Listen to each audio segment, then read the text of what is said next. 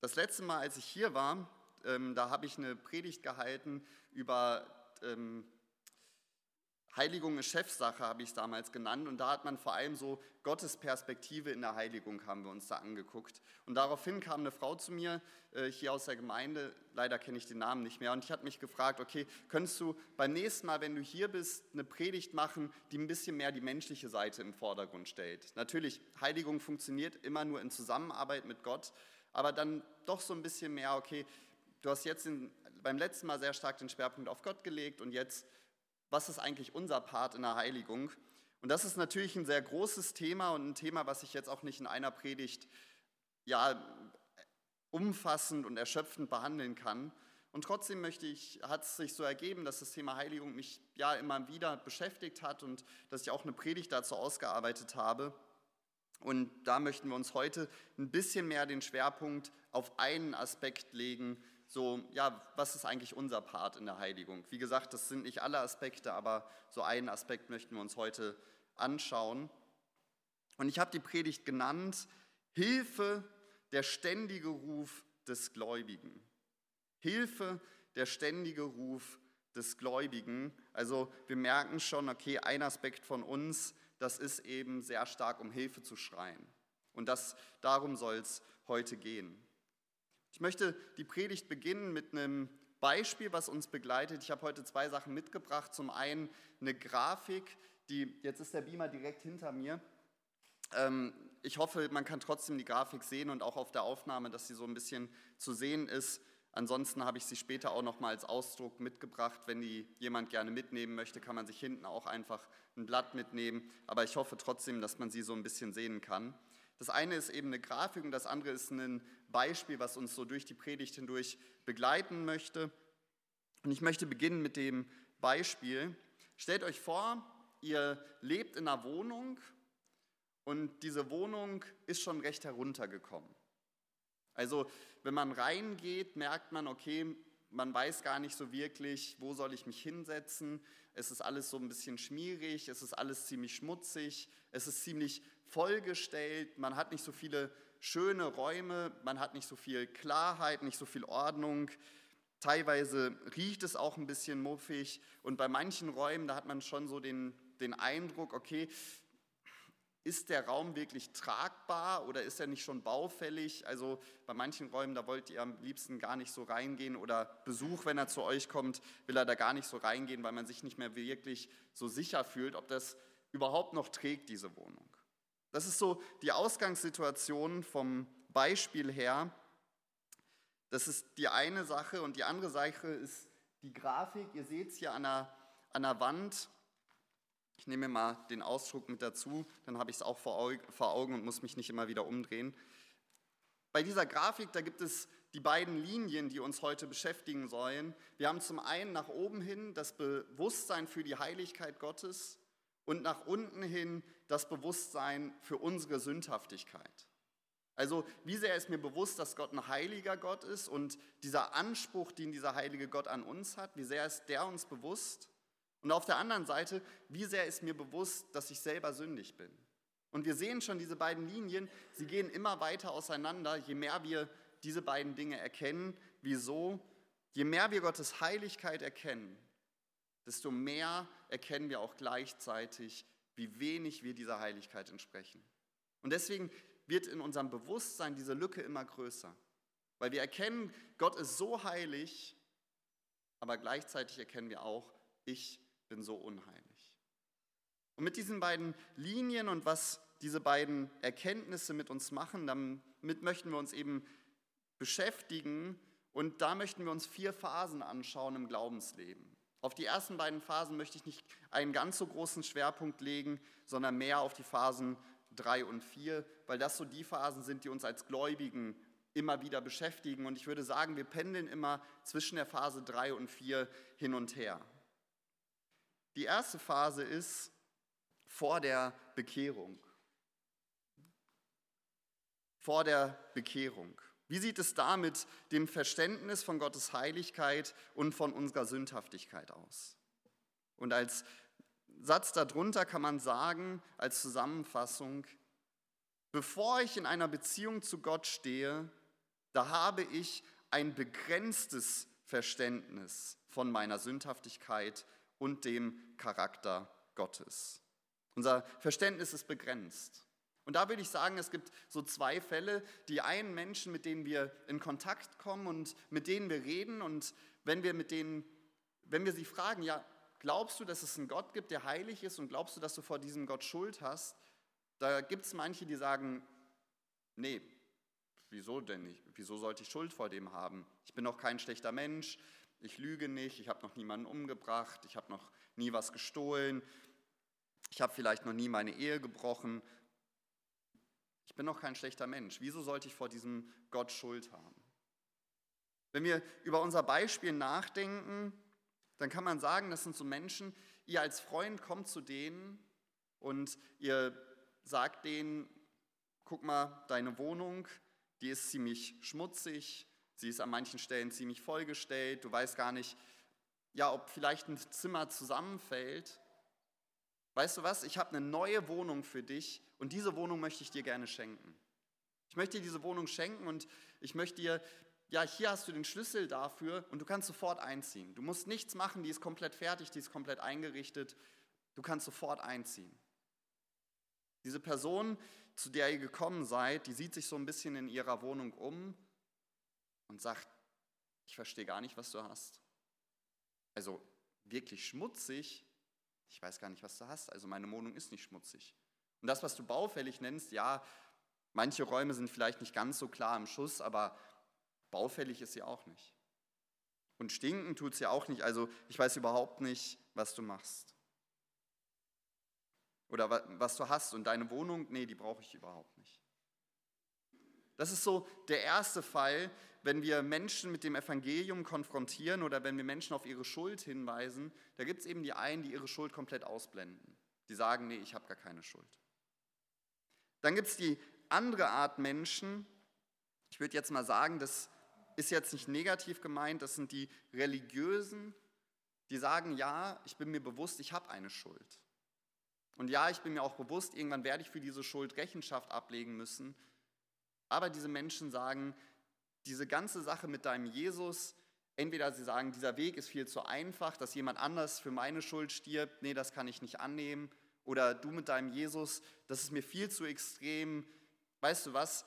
Ich versuche einfach meine Schuld selbst abzuarbeiten.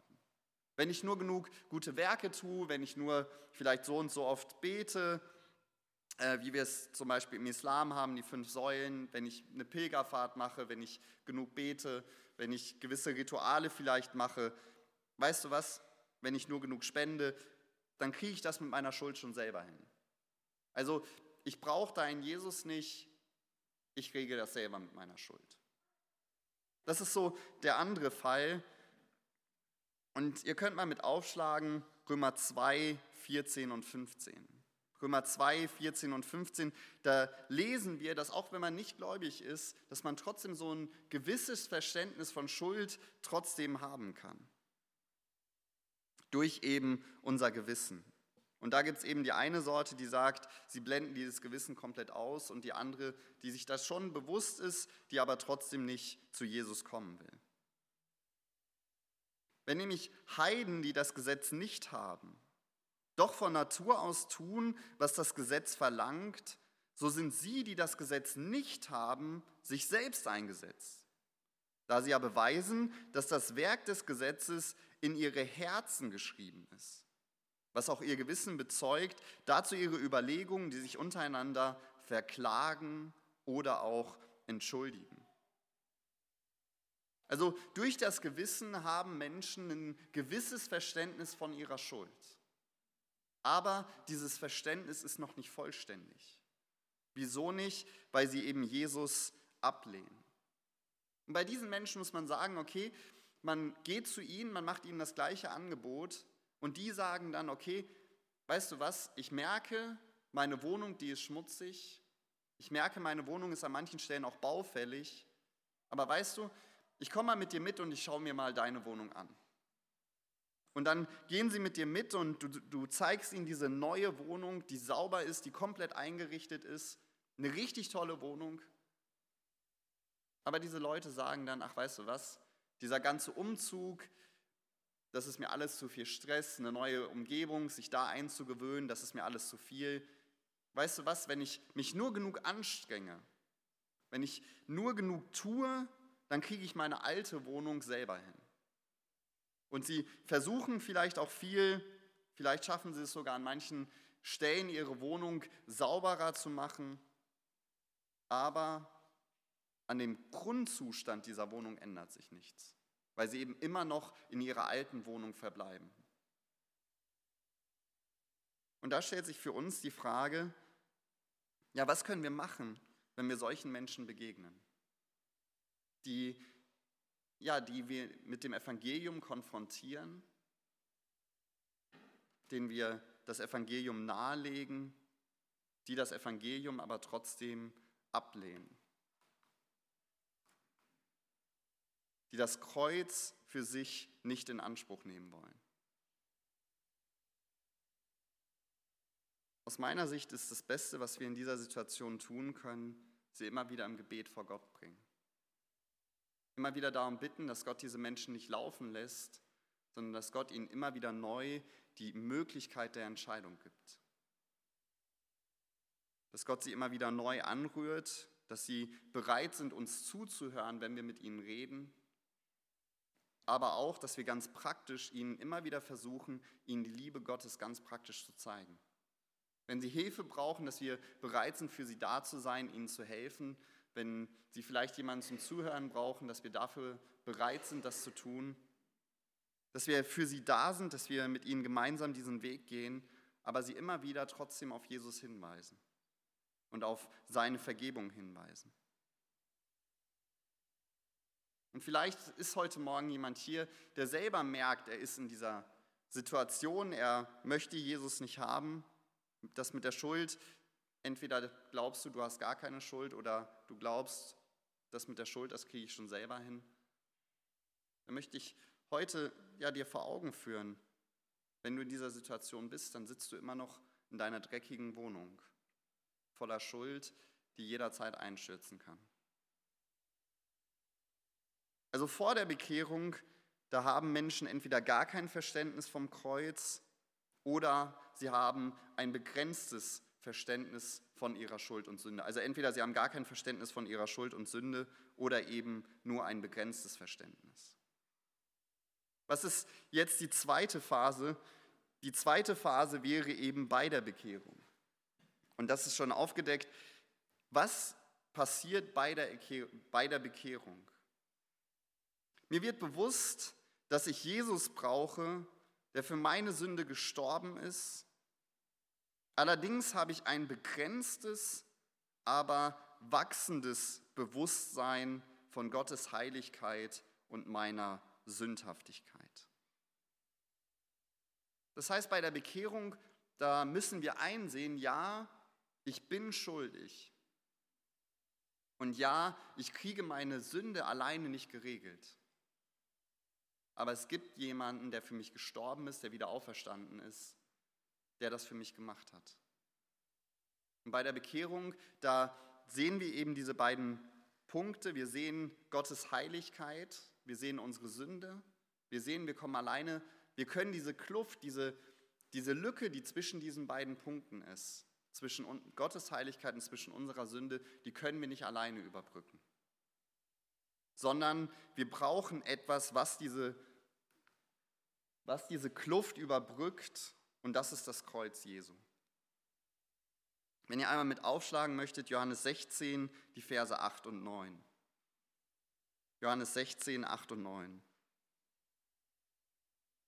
Hier geht es um das Werk des Heiligen Geistes an Ungläubigen. Und da wird gesagt, und wenn jener kommt, wird er die Welt überführen von Sünde und von Gerechtigkeit und vom Gericht, von Sünde, weil sie nicht an mich glauben. Also der Heilige Geist, sein Werk an Ungläubigen ist, dass er ihnen ihre Sünde vor Augen führt und dass er sie zu Jesus führt. Und dann ist, liegt es in der Entscheidung des Menschen, ob er dieses Angebot, was Gott ihm macht, ob er es annimmt oder nicht. Und wenn wir es annehmen, dann merken wir, okay, wir haben ein begrenztes Verständnis von eben der Heiligkeit Gottes und von unserer Sünde. Wenn wir wieder zu unserem Bild zurückkehren, was wird das heißen für dieses Bild der Wohnung? Das heißt, wir sind wieder bei unserem Freund, der in dieser dreckigen Wohnung lebt. Und wir kommen zu ihm und wir machen ihm dieses Angebot. Ich habe hier diese super tolle Wohnung für dich. Wir halten ihm den Schlüssel hin und er sagt ja. Ich nehme diesen Schlüssel an, ich ziehe um in diese neue Wohnung und er kommt dann so, wie er ist, mit seinen Klamotten auf dem Leib, aber seine ganze alte, das ganze Gerümpel, den ganzen Schmutz, den lässt er in seiner alten Wohnung zurück und er zieht eben um in diese neue, komplett fertige, schöne Wohnung, die komplett sauber ist und die nur darauf wartet, dass er in ihr einzieht.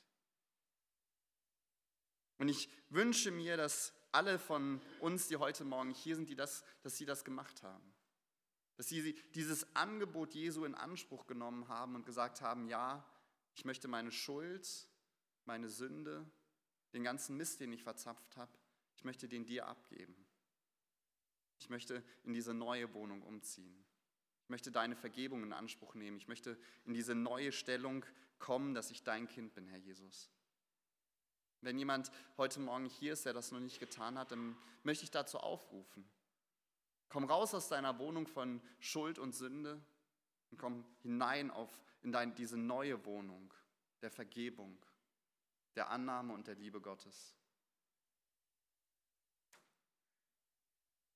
Also bei der Bekehrung, da erkennen wir ein Stück weit, wie sündig wir sind und wie heilig Gott ist. Aber man muss trotzdem sagen, diese Erkenntnis ist noch nicht vollständig. Also alle, die schon länger im Glauben sind, die werden das, die werden das kennen, dass man immer wieder neu von Gott Dinge aufgezeigt bekommt, die einfach nicht in Ordnung bei einem sind.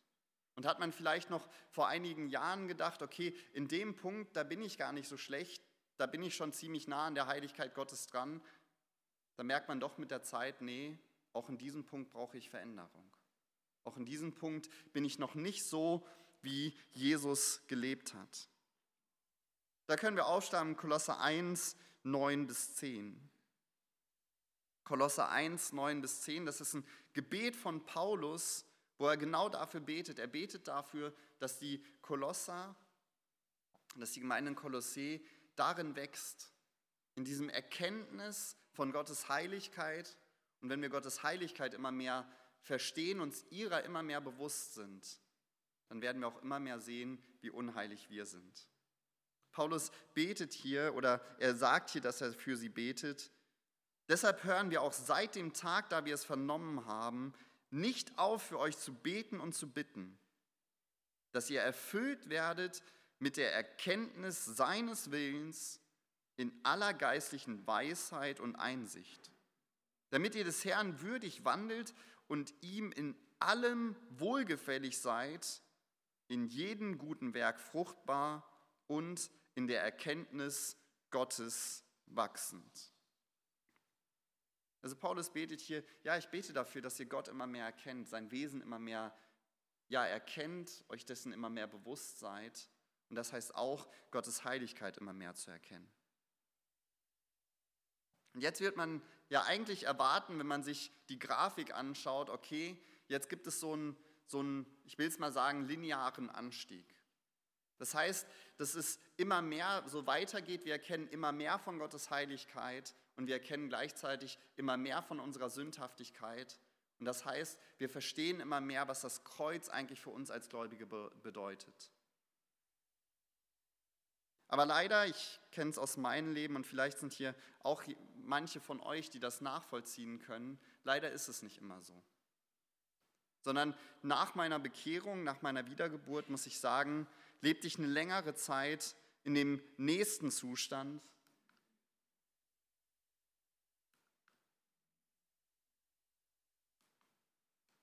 Und zwar das Kreuz zu schmälern. Das Kreuz zu schmälern. Was meine ich damit? Mit der Zeit vergessen wir, uns an das Werk Jesu für uns zu klammern. Wir fallen in das alte Denkmuster zurück, etwas leisten zu müssen, um Gottes Anerkennung zu verdienen. Wir geben vor, gar nicht so schlecht zu sein und dabei glauben wir nicht, dass Jesus genug ist und versuchen, die Kluft selbst zu überbrücken. Kennst du das vielleicht von dir? Also ich muss sagen, ich kenne es von mir. Das sind so Gedanken, wenn wir zum Beispiel gesündigt haben, dann fragen wir uns, wie konnte mir das eigentlich passieren? Wie konnte ich wieder in diese alte Sünde zurückfallen? Ich bin doch jetzt Christ. Ich bin doch gläubig, ich habe doch den Heiligen Geist, ich habe doch eine neue Natur. Ja, wie kann mir das passieren? Oder wir haben so Gedanken wie, wenn ich mich nur genug anstrenge, dann kriege ich es hin, dass ich diese und diese Sünde vermeide. Wenn ich mich nur genug anstrenge, dann schaffe ich es, meinen Nächsten zu lieben. Wenn ich mich nur genug anstrenge, dann bin ich freundlicher, dann schaffe ich es mir vielleicht, manche Dinge nicht mehr anzugucken. Wenn ich mich nur genug anstrenge, dann rede ich vielleicht nicht mehr so viel dummes Zeug oder dann bin ich netter zu meinen Nachbarn. Wenn ich mich nur genug anstrenge.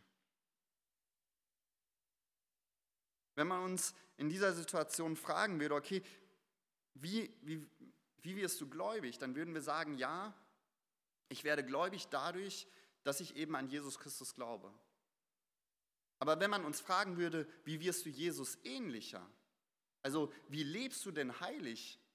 Dann wird man uns sagen, dann würden wir sagen in dieser Situation, es kommt auf uns an. Wir müssen uns anstrengen. Und dann schaffen wir es, heilig zu leben. Und bei diesem Punkt muss man sagen, es geht immer mehr darum, was wir leisten und wie sehr wir uns anstrengen. Darauf liegt unser Fokus, wenn wir in dieser Phase sind. Da muss man sagen, letztlich schmälern wir das Kreuz. Wir sagen, das Kreuz und die Gnade Gottes, die ist was für Ungläubige. Aber als Gläubige kommt es auf meine Leistung an und ich brauche das Kreuz nicht mehr. Wir würden das nie so aussprechen und wir würden das vielleicht noch nicht mal denken, aber unbewusst machen wir genau das. Wir vergessen, dass wir auch als Gläubige die Gnade immer wieder brauchen. Und ein gutes Beispiel dafür, wo wir das in der Bibel finden, genau dieses Verhalten, das sehen wir bei den Galatern. Und wenn wir uns so drei Stellen anschauen, dann merken wir, dass die Galater genau in dieser Haltung gefangen waren, dass sie dachten, sie müssen es jetzt selber schaffen. Okay, bekehrt haben sie sich durch die Gnade Gottes, aber jetzt kommt es auf ihre Leistung an. Schlag mal bitte mit auf, Galater 1, Vers 6. Galater 1, der Vers 6. Wo Paulus die Galater tadelt und sagt, mich wundert, dass ihr euch so schnell abwenden lasst von dem, der euch durch die Gnade des Christus berufen hat, zu einem anderen Evangelium. Die Galater kamen dazu, okay, man braucht Werke, um gerettet zu werden. Und bei uns in dieser Phase ist diese Einstellung, es kommt auf unsere Werke an, um geheiligt zu werden. Wenn wir ein bisschen weiterlesen in Galater 3, die Verse 2 und 3. Galater 3, die Verse 2 und 3. Das allein will ich von euch erfahren. Habt ihr den Geist durch Werke des Gesetzes empfangen oder durch die Verkündigung vom Glauben? Seid ihr so unverständlich? Im Geist habt ihr angefangen und wollt es nun im Fleisch vollenden? Weil das ist genau dieser Versuch, den wir uns gerade anschauen. Wir versuchen es im Fleisch zu verenden. Durch unsere Kraft, unsere Anstrengung, unsere Leistung. Unsere Disziplin, unser Bibellesen, unser Beten. In Galater 4, 9 bis 10, Galater 4, 9 bis 10, wenn wir noch ein bisschen weiterlesen im Galaterbrief. Jetzt aber, da ihr Gott erkannt habt, ja vielmehr von Gott erkannt seid, wieso wendet ihr euch wiederum den schwachen und armseligen Grundsätzen zu, denen ihr vom Neuen dienen wollt? Ihr beachtet Tage und Monate und Zeiten und Jahre. Also ihr geistliches Leben, das war nicht geprägt von dieser Beziehung zu Gott, sondern sie verfielen wieder in Religiosität. Und wenn wir in dieser Phase sind, dann ist es auch so, dass unser geistliches Leben mehr Religiosität und Ritual ist, als eine wirkliche Beziehung zum Vater. Weil wir den Blick nicht auf den Vater und auf das Werk Jesu gerichtet haben, sondern weil wir den Blick auf uns und auf unser Tun gerichtet haben. Wir machen das Richtige. Wir lesen im Wort Gottes, wir reden mit Gott, wir reden auch mit anderen über ihn. Aber man muss immer wieder sagen, wir machen es aus der falschen Motivation heraus. Wir machen es mit dem Blick auf uns. Oder zweite, ein zweiter Fall, wir machen es aus Zwang heraus. Dieser Fall tritt ein, wenn wir denken, okay, was wir beim Unterpunkt gelesen haben, wir müssen uns die Anerkennung Gottes verdienen.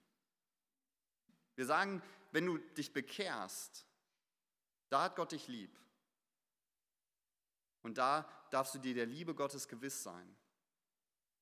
Aber wenn du dann nicht heilig lebst, dann verlierst du diese Liebe wieder.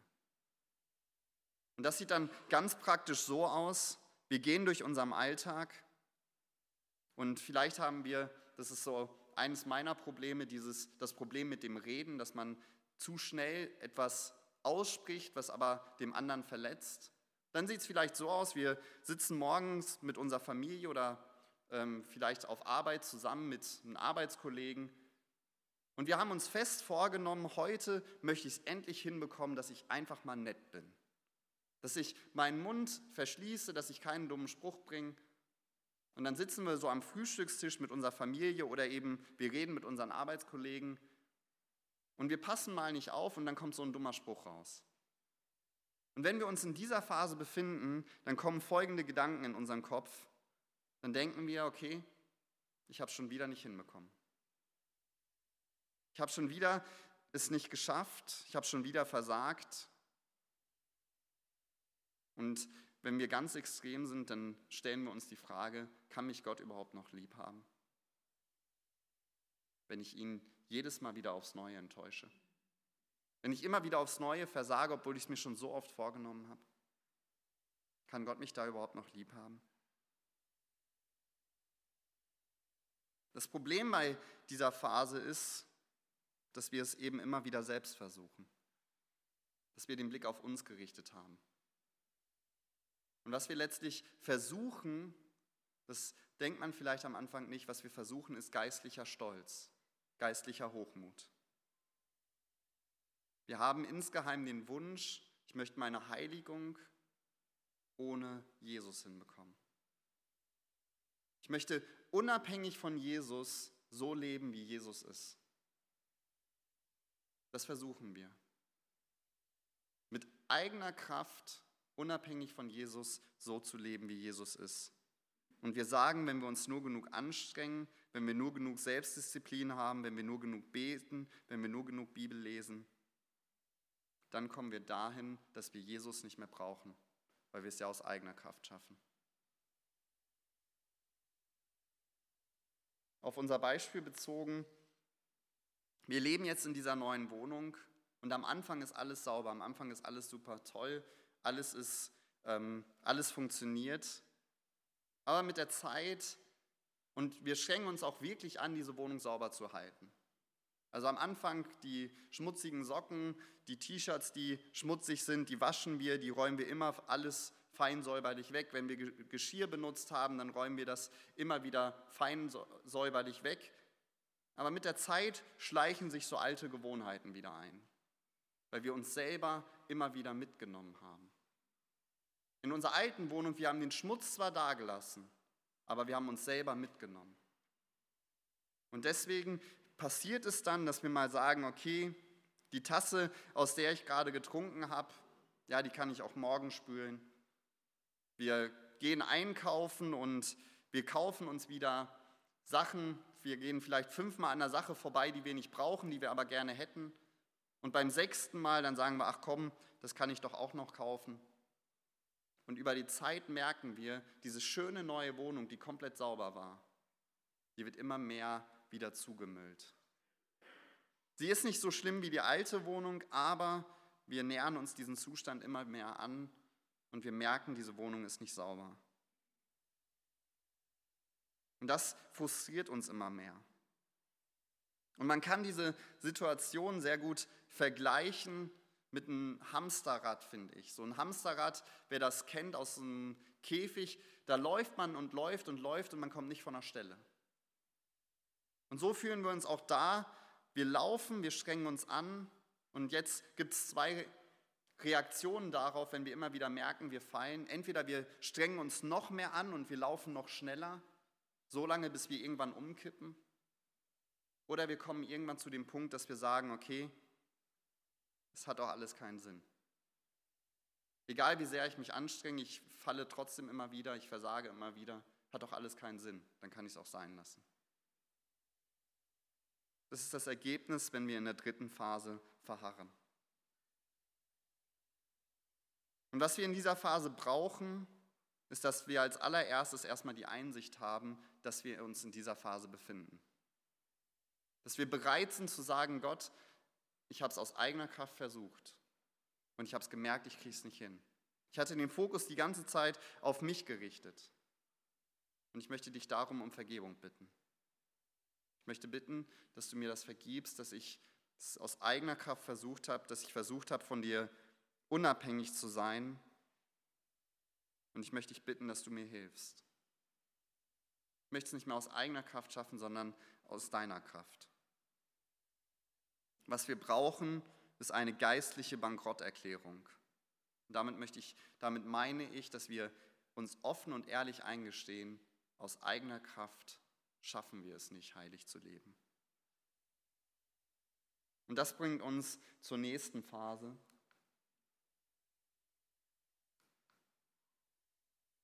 Und zwar, mich des Kreuzes zu rühmen. Mich des Kreuzes zu rühmen. Wenn ich täglich an das Evangelium glaube, ist es das Kreuz, welches die Kluft überbrückt. Ich ruhe in meiner Identität in Christus und in seiner Gerechtigkeit, die mich befähigt, Gottes Heiligkeit anzuerkennen und gleichzeitig meine Sündhaftigkeit einzugestehen. Und dabei ohne eines von beiden zu ignorieren oder abzuschwächen. Und jetzt kann ich im Glauben die Fülle von Gottes Segnungen genießen und ich bin befreit dazu, Gott und meinen Nächsten zu lieben. Dieser Satz ist sehr, da steckt sehr viel drin. Er ist sehr kompliziert und wir möchten uns so ein bisschen anschauen, okay, was, was ist jetzt mit diesem Satz gemeint? Also wir wachsen in dem Verständnis von der Heiligkeit Gottes und wir wachsen gleichzeitig auch darin zu sehen, dass wir nicht so heilig sind. Wir sehen immer wieder unsere Fehler, wir sehen immer wieder unser Versagen. Aber wir verzweifeln nicht darüber, sondern unser Versagen führt uns immer wieder nicht, wir bleiben nicht bei diesem Blick auf unser Versagen stehen. Wir bleiben nicht beim Blick auf uns stehen, sondern der Blick auf unser Versagen führt uns zum Blick auf Christus, auf seine Gnade. Ich möchte einen längeren Abschnitt mit euch betrachten, den wir in Römer 7, 14 bis 25 lesen. Römer 7, die Verse 14 und 25, weil in diesem Abschnitt betrachtet Paulus genau das. Er zeigt, ja, er zeigt es auf, dass wir eben das Kreuz brauchen, dass die eigene Anstrengung nicht ausreicht. Weil wenn wir den Blick von uns selbst wegrichten und auf das Kreuz schauen, dann merken wir, dass das Kreuz diese Kluft überbrückt. Das heißt, wenn wir merken, okay, Gott ist so heilig und ich bin so unheilig, dann schauen wir aufs Kreuz und sagen ja. Und ich kann mit dieser Spannung leben. Ja, ich möchte mich verändern, ich möchte der Heiligkeit Gottes näher kommen, aber trotzdem merke ich immer wieder, dass diese, diese Kluft, dass ich nicht bei Gottes Heiligkeit ankomme. Und deswegen brauche ich das Kreuz, ich brauche die Gnade auch als Gläubiger brauchen wir täglich die Gnade Gottes, damit wir sehen können, okay, ich schaffe es alleine nicht, aber Gott hat es für mich gemacht. Und das zeigt uns eben Paulus in Römer 7, 14 bis 25. Denn wir wissen, dass das Gesetz geistlich ist, ich aber bin fleischlich unter die Sünde verkauft. Denn was ich vollbringe, billige ich nicht. Denn ich tue nicht, was ich will, sondern was ich hasse, das übe ich aus. Und das ist wichtig. Es geht bei diesem bei dieser ganzen Sache nicht darum, Sünde klein zu reden. Zu sagen, Sünde, das ist nicht so schlimm, wir haben ja die Gnade Gottes. Darum ging es Paulus nicht. Darum geht es Gott nicht. Sondern Paulus sagt, was ich hasse, das übe ich aus. Also er hasst die Sünde. Und doch merkt er, dass er immer wieder die Sünde tut. Und das kenne ich so gut von mir und wahrscheinlich kennen es viele von euch auch. Und wenn wir weiterlesen, dann, dann schreibt er, wenn ich aber das tue, was ich nicht will, so stimme ich dem Gesetz zu, dass es gut ist. Jetzt aber vollbringe nicht mehr ich dasselbe, sondern die Sünde, die in mir wohnt. Denn ich weiß, dass in mir, das heißt in meinem Fleisch, nichts Gutes wohnt. Das Wollen ist zwar bei mir vorhanden, aber das Vollbringen des Guten gelingt mir nicht. Kennen wir das? Diese Frage, das Wollen ist vorhanden, ich will das Gute tun, ich streng mich an, aber das Vollbringen gelingt mir nicht. Und Paulus, er sagt hier, denn ich weiß, dass in mir, in meinem Fleisch nichts Gutes wohnt. Nicht ein bisschen, gar nichts, nichts Gutes. Unser alter Mensch wird niemals besser werden. In ihm wohnt nichts Gutes. Dann lesen wir weiter und dieser ganze Abschnitt, ich will sagen, er endet in einem Verzweiflungsschrei.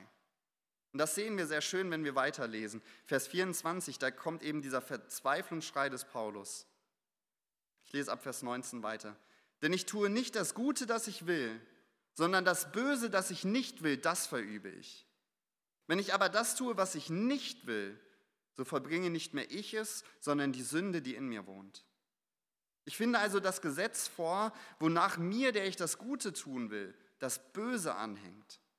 Denn ich habe Lust an dem Gesetz Gottes nach dem inneren Menschen. Ich sehe aber ein anderes Gesetz in meinen Gliedern, das gegen das Gesetz meiner Gesinnung streitet und mich gefangen nimmt unter das Gesetz der Sünde, das in meinen Gliedern ist. Paulus er hat jetzt hier lange diesen Kampf beschrieben, in dem er immer wieder steht, dieses Wollen, er möchte das Gute, er tut aber das Böse. Und er endet in den absoluten Verzweiflungsschrei. Ich elender Mensch, wer wird mich erlösen von diesem Todesleib? Paulus stellt sich die gleiche Frage, vor der wir so oft stehen. Wie kann das funktionieren? Wie kann das funktionieren? Wer wird mich erlösen? Und dann gibt Paulus uns die Lösung. Ich danke Gott durch Jesus Christus, unseren Herrn. So diene ich selbst nun mit der Gesinnung dem Gesetz Gottes, mit dem Fleisch aber der Sünde. Mit dem, mit dem Fleisch aber dem Gesetz der Sünde. Ich danke Gott durch Jesus Christus, unseren Herrn. Das ist die Antwort auf Vers 24. Wer wird mich erlösen? Nur Jesus. Und was Paulus uns hier geben möchte, und das finden wir auch an anderen Stellen in Johannes 15, Vers 5, ich bin der Weinstock, ihr seid die Reben, wer in mir bleibt und ich in ihm, der bringt viel Frucht, denn getrennt von mir könnt ihr nichts tun. So formuliert es Jesus. Johannes 15, Vers 5. Und in 1. Johannes 3, Vers 6 lesen wir die gleiche Bestätigung. Wer in ihm bleibt, der sündigt nicht. Wer sündigt, der hat ihn nicht gesehen und nicht erkannt. 1. Johannes 3, Vers 6. Was uns diese Verse zeigen, das ist eine andere Blickrichtung. Das ist die Blickrichtung hin auf Jesus und weg von mir. Hin auf Jesus, weg von mir. Geistlicher, geistliches Wachstum das heißt nicht, dass wir immer unabhängiger von Jesus werden. Dass wir immer mehr sagen, okay, ich bin jetzt endlich auf dem Level, jetzt kriege ich es alleine hin. Sondern geistliches Wachstum und ein Leben in Heiligung heißt eigentlich immer mehr einzusehen, ich kriege es nicht hin. Immer mehr zu sehen, ich kriege es nicht hin, ich schaffe es nicht. Jesus, ich brauche dich. Dass wir ständig, deswegen auch der Titel, Hilfe, der ständige Ruf des Gläubigen, es reicht nicht nur einmal am Tag, Gott um Hilfe zu bitten, sondern immer wieder Gott anzuflehen, bitte hilf mir, aus eigener Kraft schaffe ich es nicht.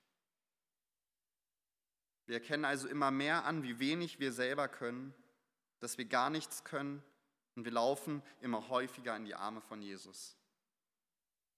Das Kreuz und die Gnade Christi wird für uns immer größer.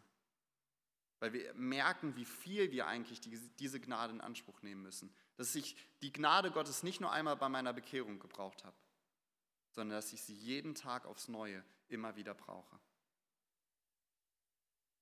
Wenn wir an unser Beispiel denken, dann sieht das folgendermaßen aus.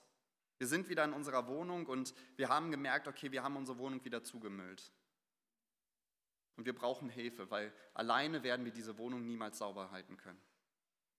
Und dann rufen wir unseren Freund an, der uns diese Wohnung geschenkt hat, und wir bitten ihn, du kannst du mal vorbeikommen, ich habe wieder Mist gebaut, meine Wohnung sieht wieder schrecklich aus, kannst du mir helfen beim Aufräumen? Und er kommt vorbei, er hilft uns beim Aufräumen. Und jetzt machen wir es so, dass wir ihm das nächste Mal, wenn wir einkaufen wollen, dass wir ihn anrufen und fragen, hey, kannst du mitkommen? Kannst du mir helfen in meinem Einkaufen, dass ich nicht wieder so viel sinnloses Zeug kaufe?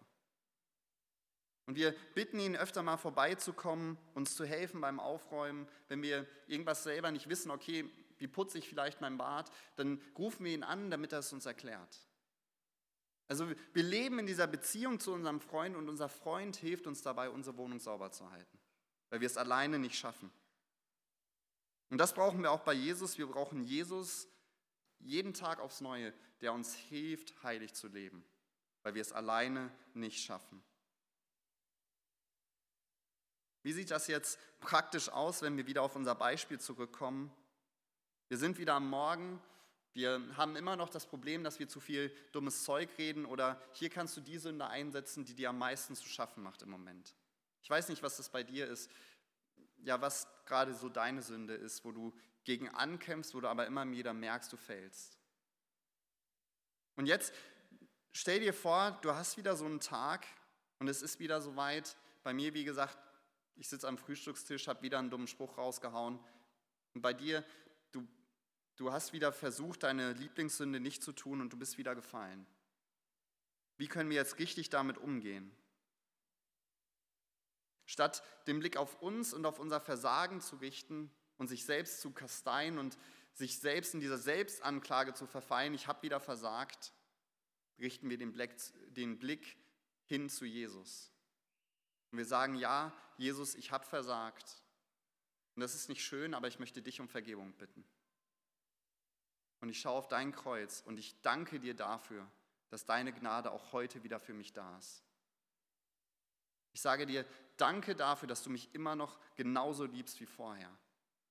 Ich danke dir dafür, dass ich mir deine Liebe nicht verdienen muss. Ich danke dir dafür, dass du gnädig zu mir bist. Und ich danke dir dafür, dass du trotz meines Versagens die Ewigkeit mit mir zusammen verbringen möchtest. Und was das macht, ist, ist, es nimmt unseren Blick weg von uns und richtet unseren Blick immer mehr auf Jesus. Und wir haben diesen wunderschönen Vers, wo steht, wenn wir Jesus schauen wie in einem Spiegel, dann werden wir verwandelt in sein Ebenbild. Also wenn wir auch im Alltag immer wieder diesen Blick auf Jesus richten, Vielleicht merken wir es gar nicht, aber andere werden merken, wie wir uns verändern, wie wir immer mehr dem Bild Jesu entsprechen. Also Hilfe, es sollte unser ständiger Hilferuf sein. Das sollte der ständige Ruf für uns als Gläubige sein, dass wir immer wieder Gott um Hilfe äh, anrufen und immer wieder bekennen, wir selber schaffen es nicht. Ich möchte schließen mit einem Zitat, unsere Ohnmacht und Gottes Allmacht, die ergeben Vollmacht. Wenn wir anerkennen, wir können gar nichts, aber Gott, er kann alles, dann können wir in seiner Kraft vollmächtig sein. Amen.